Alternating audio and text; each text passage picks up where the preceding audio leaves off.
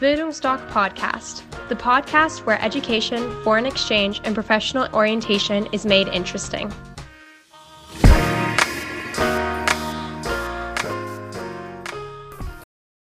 Welche Dauer empfehlen wir beim Highschool-Besuch im Ausland? Zuerst solltest du zu deinem Schulleiter gehen, dich erkundigen, wie die Gegebenheiten sind, wie lange du gehen darfst, nach welcher Klasse du gehen darfst, ob du wieder ins alte Klassenkollektiv integriert wirst oder ob du dann in, in eine neue Klasse kommst. Das klär bitte alles ab. Und wir empfehlen grundsätzlich immer ein ganzes Schuljahr ins Ausland zu gehen, weil im Ausland gibt es ein anderes Schulsystem, es gibt berufsorientierte Fächer, du kannst den Stundenplan selbst zusammenstellen und gerade wir hier in Sachsen, da setzen unsere Schüler mit dem Schuljahr aus, werden dann auch wieder ins alte Klassenkollektiv integriert. Aber wenn du zurückkommst, interessiert dich das so und so nicht mehr, weil du hast zwei Jahre Persönlichkeitsvorsprung vor deinen Altersgenossen. So, und im, im Ausland kannst du dich eben ausprobieren. Und du hast genau das Alter, wo du dir auch beruflich Gedanken machst, wo soll es mal für dich hingehen. Und da gibt es die berufsorientierte Fächer. Wir haben Schüler, die kriegen Kataloge mit bis zu 50 berufsorientierten Fächern. Dazu kommt, dass nach fünf, sechs Monaten die interessanten Sachen passieren, also wo du dich auch grundlegend veränderst, sozusagen die Basis für ein späteres selbstbestimmtes Leben legst. Das ist eben auch so, dass sich in deinem Unterbewusstsein eine unheimliche Toleranzbreite entwickelt. Du denkst dann nicht mehr in den Kategorien gut und schlecht, sondern dass es vieles gibt, was völlig anders ist, aber trotzdem wunderschön. Das wissen die Unternehmen, die können dich dann, wenn du in Nordamerika eine Highschool besucht hast, können sie dich beruflich nach Asien, Skandinavien oder sonst wohin schicken. Du kennst die Kulturen, freust dich aber drauf und sagst, okay, wenn ich was nicht verstehe, frage ich ganz einfach.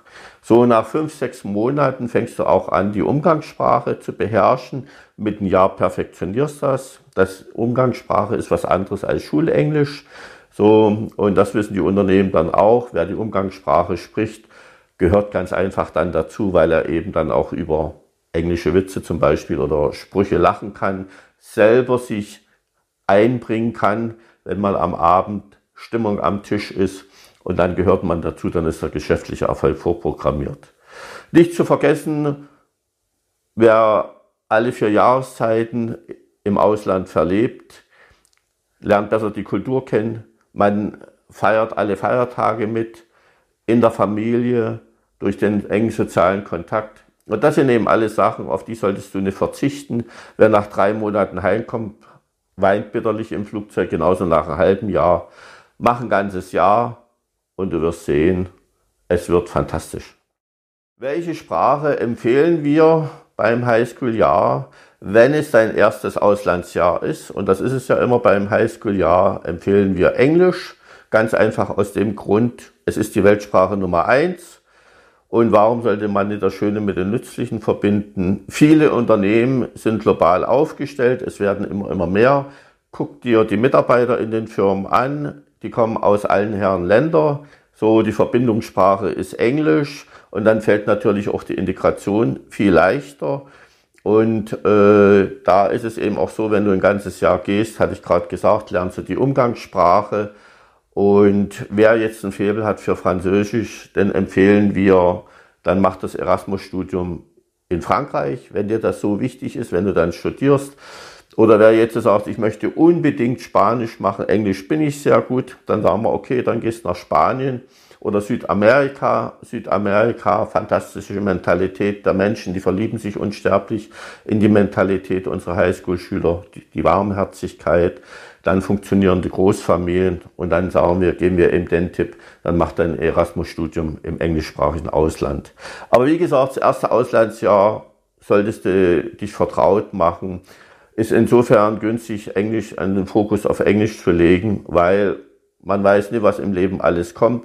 Du kannst zeitig eine Familie gründen, du kannst aber auch, es können gewisse Einschnitte in dein Leben kommen, dass du zumindest das Englisch perfekt und das wird dir dann Türen öffnen, die du ohne dieses Englisch vielleicht nicht hättest. Also wie gesagt, das Schöne mit dem Nützlichen verbinden und dann passt das. Wie ist der Terminablauf bei Bildungsdoc Academy? Also wir können ja nur für uns sprechen. Wie das bei anderen Organisationen ist, weiß ich nicht. Also von der Erstberatung bis zum Abflug.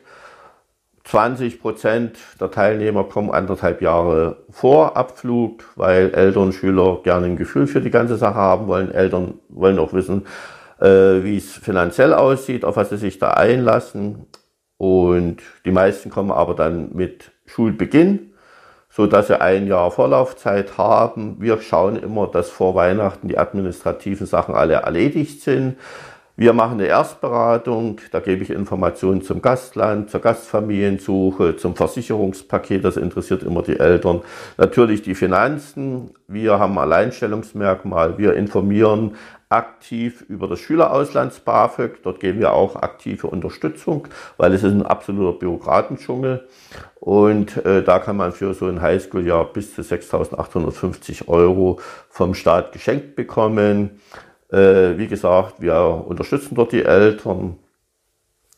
Dann äh, geben wir Informationen wie der ganze Ablauf ist, die Visumsbeantragung, wann was kommt. Du wirst immer an die Hand genommen, auch von unserer Partnerorganisation. Dort sind dann die Fachberater, die dann die Schul- und die Länder kennen. Also du kannst überhaupt nichts verpassen, auch sie als Eltern, so dass das bei uns nicht umsonst unser Motto ist, entspannt ins Auslandsjahr mit Bildungsdoc. Wenn irgendwas ist, wir sind immer da, 24 Stunden. Wir haben das in Corona-Zeiten gesehen. Die Eltern haben uns angerufen. Wie sollen wir reagieren? Sollen wir unser Kind nach Hause holen? Und, und, und.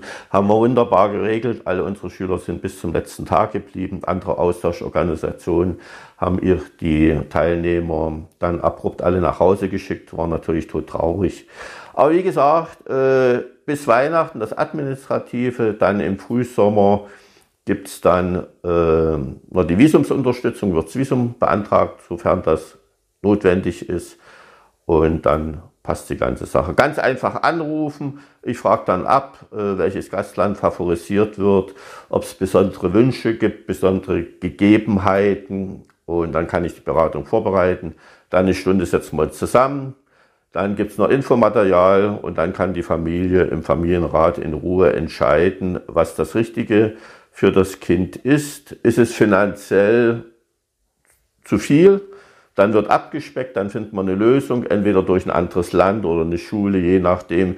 Also bei uns ist noch nie ein Schüler zu Hause sitzen geblieben, weil die Finanzierung nicht gepasst hat. Das kriegen wir immer in den Griff.